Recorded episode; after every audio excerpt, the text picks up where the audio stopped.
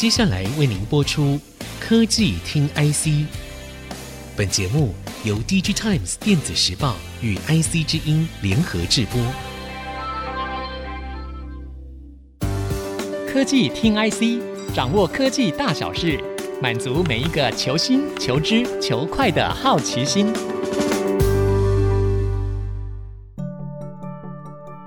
IC 之音主客广播 FM 九七点五，我是 IC 部落格阁主谢美芳。我今天呢是以代班主持人的身份，和大家共同加入这样的一个新的新闻专题内容——科技听 IC。哇，节目里头我们可以听到产业的这个消息，最深入的精彩的分析。要非常郑重的为您介绍这个节目的主持人哦，DigiTimes。电子时报资深记者及召集人李立达，大家好，我是 DigiTimes 电子时报记者李立达，很高兴的可以在 IC 之音将我们 DigiTimes 电子时报的一些很深度的一些分析跟报道呢，可以带给大家。台湾是扮演地缘政治很重要的一个角色的时候，主持人来跟我们分享一下，想要带领我们的听众朋友透过科技听 IC，听到什么有价值的内容。谢谢美芳姐啊！首先要跟大家介绍一下《Digitime 电时报》。《Digitime 电时报》呢是在一九九八年成立的，那时候刚好是亚洲金融风暴最严重的时候。那社长黄清勇呢邀集了国内的一些重量级的人士呢，成立了这个报纸。主要的目的呢，就是希望可以成为一个台湾科技跟世界科技的一个产业交流的平台。所以呢，我们不只是有新闻报道，还有市场调查跟顾问服务等等这些的资讯服务。那科技业在台湾来说是重中之重，像我们就说台积电是护国神山。当然呢，不只是台湾人需要知道这些讯息，我们也希望说全世界都能知道台湾在这个地区在这个领域的重要角色。这也是我们 DigiTimes 电时报的一个使命，希望把我们台湾的产业科技的状况呢报道给台湾人还有世界听到知道。当然，未来呢，我们希望能够透过 IC 之音，IC 之音是非常重要的一个电台哈。那希望可以透过这个地方呢，成为一个平台，也成为 DigiTimes 电视报呢，可以跟未来大家多交流的一个地方。我想啊，交流啊是产业发展入门的重要的条件哈。在这里头要引起大家有一个交流的一个共鸣，这样的一个动能的话，我觉得很重要的就是你们的内容究竟是什么样一个精彩的报道啊，第一手消息啊，还有直观的这个幕后分析。不过我们的节目呢是一个星期一次，所以这里头应该会听得到比较多的是它的这个产业面的这个价值是如何来发展的。那我知道你就有这个一组专业的记者团队来主跑。这个采访小组呢，究竟会透过什么样的一个产业的这个发展的内容啊，让我们可以在一个星期一次听个够，就会掌握未来的这个新闻的产业脉动和主要的发展趋势。诚如美芳姐所说哈，我们 DigiTimes 电时报主要是专注于科技方面的新闻。我们现在在这方面的记者就有十六位的记者，分析师的部分有二十三位，而且我们还有九位的外电部的记者。另外呢，因为我们去年成立了 Digitime Asia。所以呢，在印度这些地方，我们也有派驻记者哦。这在很多呃台湾的媒体是没有这种状况的。而且二十三位分析师跟十六位的记者呢，我们是专注在电子产业、电子产业上下游呢，我们都有相关的深度的分析跟报道，包括了像是上游的从晶圆制造、封测、IC，然后到下游的关于组装零组件，我们全部都有记者在 cover。我们希望能够帮我们读者能够掌握，那也希望未来可以透过爱惜之音这个平台呢，让听众也可以分享到、了解到我们 DigiTimes 电视报呢带给大家的一些更深度跟分析的科技产业状况。我们可以做怎么样的最好的一个应应跟策略的制定？我想这个是最重要的，在这里头可以听得到的一些东西，对不对？没错，基本上呢，对我们的报纸来说，我们的定位就是要跟其他的报纸杂志是不一样的。编辑台给我们的一些 mission，最主要的原则就是我们要报道的东西是别人看不到的东西。一般的媒体报道的东西，对我们来说都是浅层的，我们是需要更深入的东西。这也是编辑台一直要求我们记者可以做到的部分。所以你可以在我们的报纸上可以看到这些就是比较深入的东西。而且像我们社长也常常在跟我们讲哈，就是说我们不是只有看一个点。一个线，而是要占整个面。嗯，所以不只是你这个产业或是你这个公司发生了什么事，而希望从你这个公司发生的事情呢，看到其他可能未来会发生的事情之外，也要知道说整个产业链上下的一个连接的过程。比如说，我们去一个公司的记者会或是法说会，可能就是专注在那个公司的报道，那是一般的媒体会这样做。可是我们的报道或者我们的分析的话，会从这个公司来为主角，再延伸到其他的地方去，让我们的读者可以深度的掌握。而且呢，我们现在也会做一些整合式的报道啊，整合式的分析，透过上下游的连接，因为我们呃每一个产业都有派驻的记者嘛。可以很容易的透过这样的连接呢，给我们的读者，未来也会给 IC 之音的听众呢，知道更全面的一个讯息。当然，就是如同您刚才说的啊，就这个节目呢，不是每天的节目，而是一个礼拜一次的节目。所以呢，我们会保证可以带给你更深度的新闻的分析。那这个部分呢，是其他的媒体所没有办法提供的。比如说像半导体好了，我们就跑了好几位的记者，重量级的产业我们都会 cover 到。像是我们派了一些资深的记者，像是我们的陈玉娟啊，像是我们的何志忠，呃，他也是我们的新闻组的召集人哈。那最近大家也知道说 IC 在缺料嘛，相信这方面的讯息呢，也是产业界人士所想要知道的。那特别的是在于说，因为过去两年在疫情之后。有很大的需求。今年的话，大家看的状况是，第一个经济的状况没有办法再持续这么的热了哈，因为之前这两年是整个 recover 上来的状况，所以需求很热。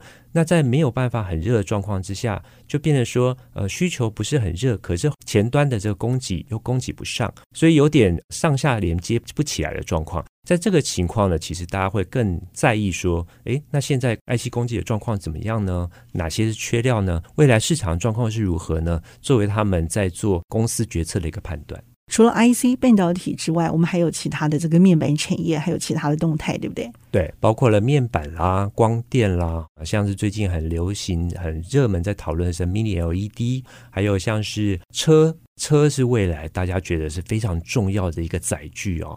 车的部分的话，我们也派驻了好多记者，包括像资深的记者，像黄女英，她是非常资深的记者啊，她也非常认真，所以她很多的新闻呢层面都是非常的广而且深入的。还有另几位的记者呢，包括了会跑车子的，像是车联网啊，啊、嗯，或是像是车子的零组件这些部分呢，他们都会 cover 到。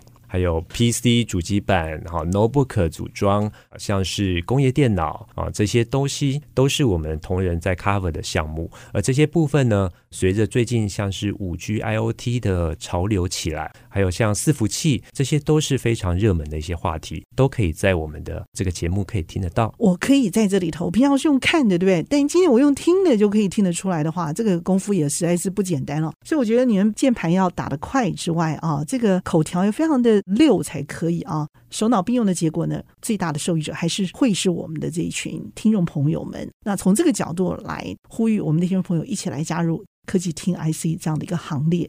我们公司因为都是资深的记者，那我们因为这个报社是提供我们非常好的一个呃新闻采访的一个环境，所以大家待的时间都非常久。那各自在各自的领域，其实他们都是专家。那说实在，虽然是召集人，其实是他们在带领我。他们教我一些东西，那所以不是说是呃我来去跟他们讲要做什么，而是他们跟我讲说他们今天要做什么，然后他们呢可以跟编辑台直接沟通。我们的组织非常扁平，这样的结果呢会让呃记者更专注于他的领域，也有很大的发挥空间。透过这样的方式来在 IC 之音这边来呈现的状况，就是听众朋友不会只听到一个领域比较偏狭的状况，而是整个面的分析的报道。那这样的话呢，也让相信呢，IC 之音的听众呢，可以得到更多的一些知识的内容。太好了，丽达，你有没有什么话要补充？然后也呼吁我们的听众朋友一起来加入。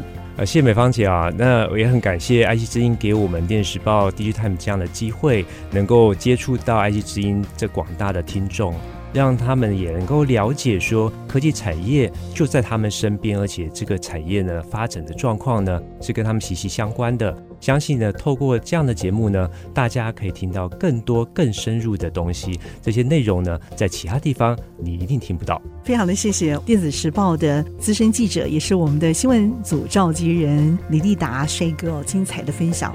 我们先休息片刻，稍后呢，再和听众朋友来细细的分享。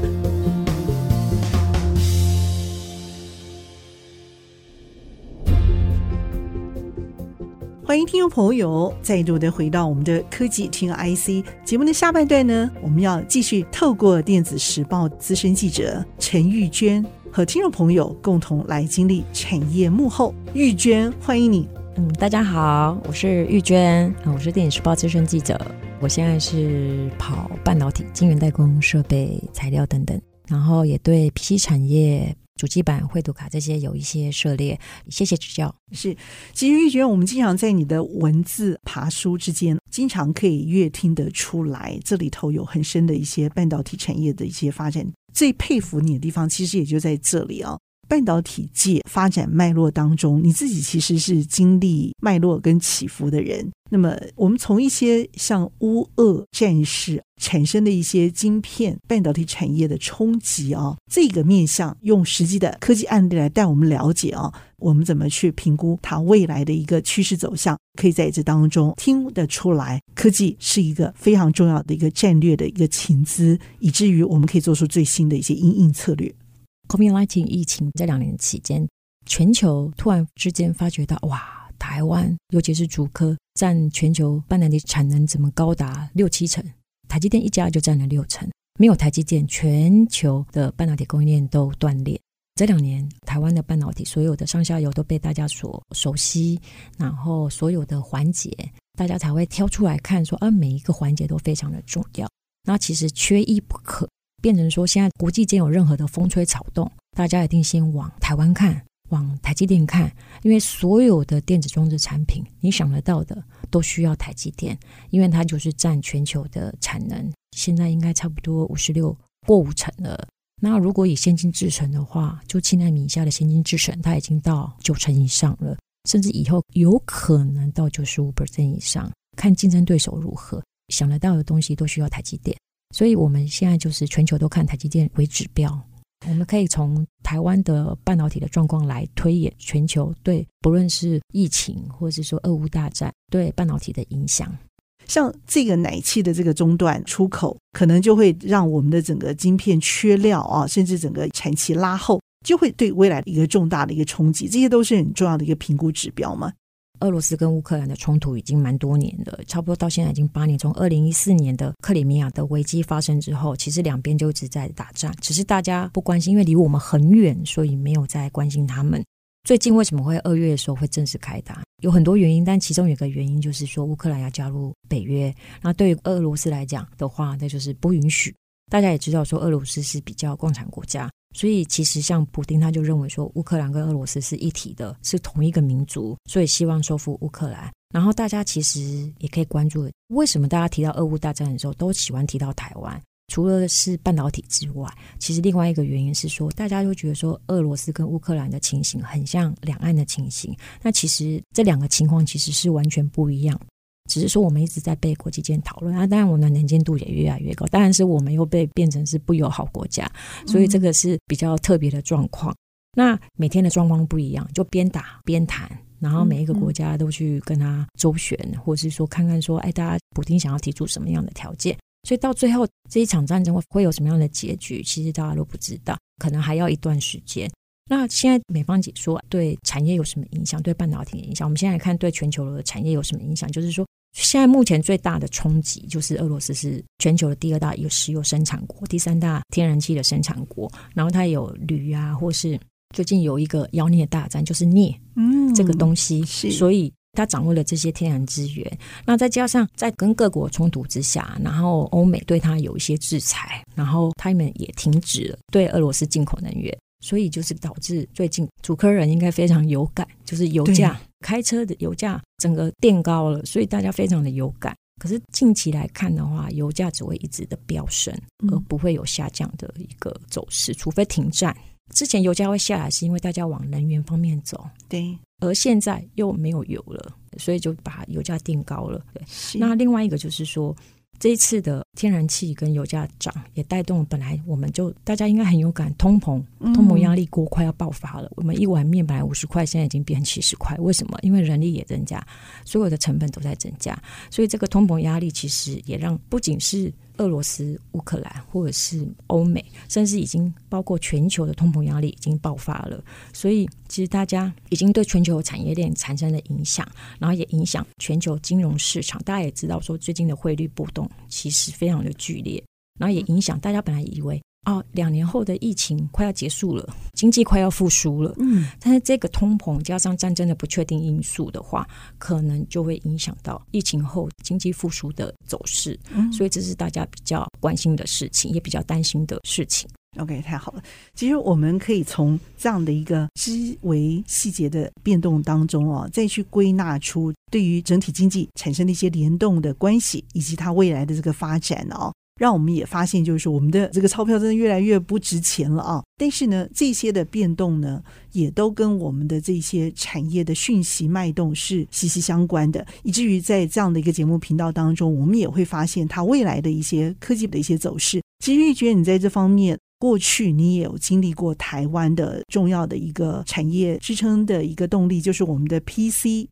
你后来主跑了这个半导体这样的一个产业面的消息啊。也更加的把这样的一个点线面啊串联起来。我们可以从你报道的历程当中，也经历到台湾科技产业整体的成长这样的一个主轴趋势。你从这样的一个趋势变化来看，你觉得台湾的这个科技的这个产业的走势，为什么这样的一个主轴发展呢？会成为我们很重要的一个经济命脉？那我们又怎么样的在这样的地缘政治的一个关系上，把这样的一个经济发展的主轴跟动力啊串联起来，去找到我们自己产业未来的一个发展的一个重要的一个创新变革？刚刚美芳姐有讲到，就是乌俄大战对半导体最直接的影响，就是奶气关键材料的一些供给的影响，包括台湾在内，就是亚洲各国跟俄罗斯直接进出口的贸易其实非常的低，只有零点三而已，冲击有限。那主要就是我们刚刚讲的油啊、原物料这些的加剧通膨的压力。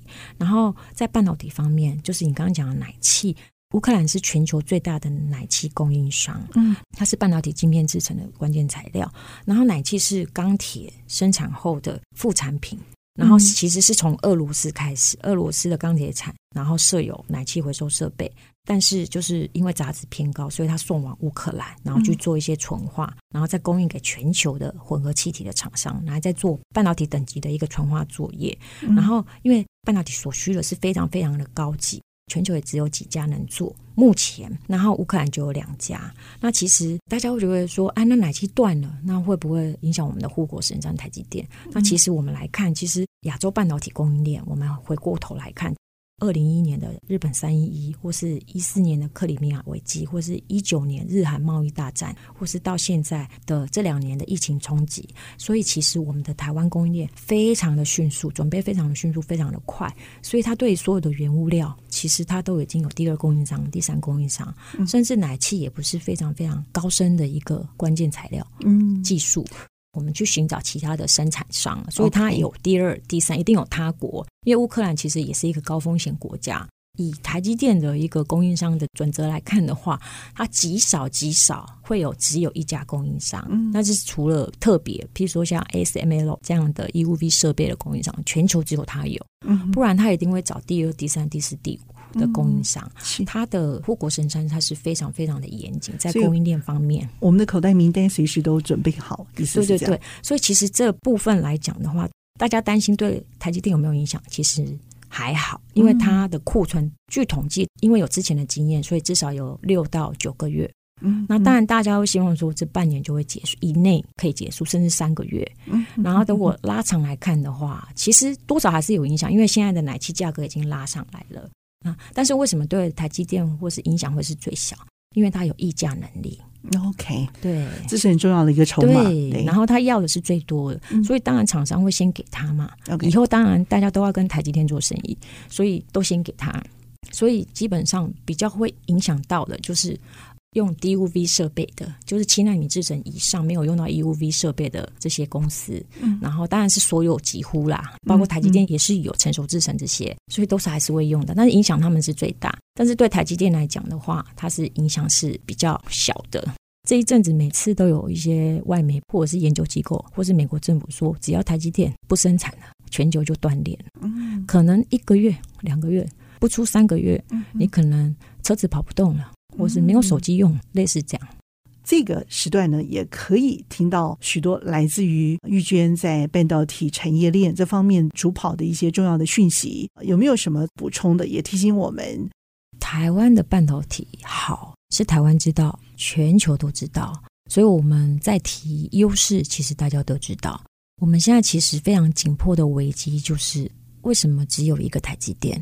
那虽然说很多公司或是政府也在打造护国群山，目前来看还有一点困难。比如说我们 IC 设计有联发科，然后我们封测有日月光，但是随时随地我们都有可能遇到一些地缘政治风险，来自国外的压力等等。所以这些都会是我们的一个危机。那如何可以化危机为转机，或是可能就可以像台积电，你要不断拉升自己的制程技术。像联发科这两年突飞猛进，它的技术已经可以媲美 Qualcomm 高通，所以已经不再是当年的山寨晶片。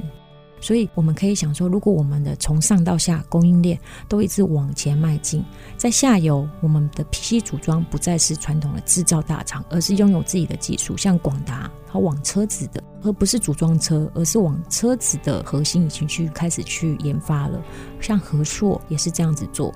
那往上的话，我们台积电它不只做 PC。HPC 或者是说一般的 IoT 的晶片，它的手机已经是做的是苹果的手机晶片最先进的一个晶片，甚至到未来的电动车 AI 也都是要仰赖台积电。所以要做到化危机为转机，或是说有不可取代性，那就是你要不断的提升你的制成技术，或者是你的客户关系，或是等等，还有供应链的关系，这些也都是台积电带给大家可以给大家看的东西。然后大家一起共生共荣的一个模式。科技听 IC 听得出来精彩的观点，在每个星期四早上的七点啊，这个时段呢会进行这个节目的首播。那同时呢，在当天晚间的六点呢，也会进行这个节目的重播。所以也，呼吁我们的听众朋友一起来加入科技听 IC。那么今天节目非常的谢谢我们的丽达，还有谢谢我们的玉娟。那我们一起在频道上和大家 say goodbye。拜拜。本节目由 DigiTimes 电子时报与 IC 之音联合制播。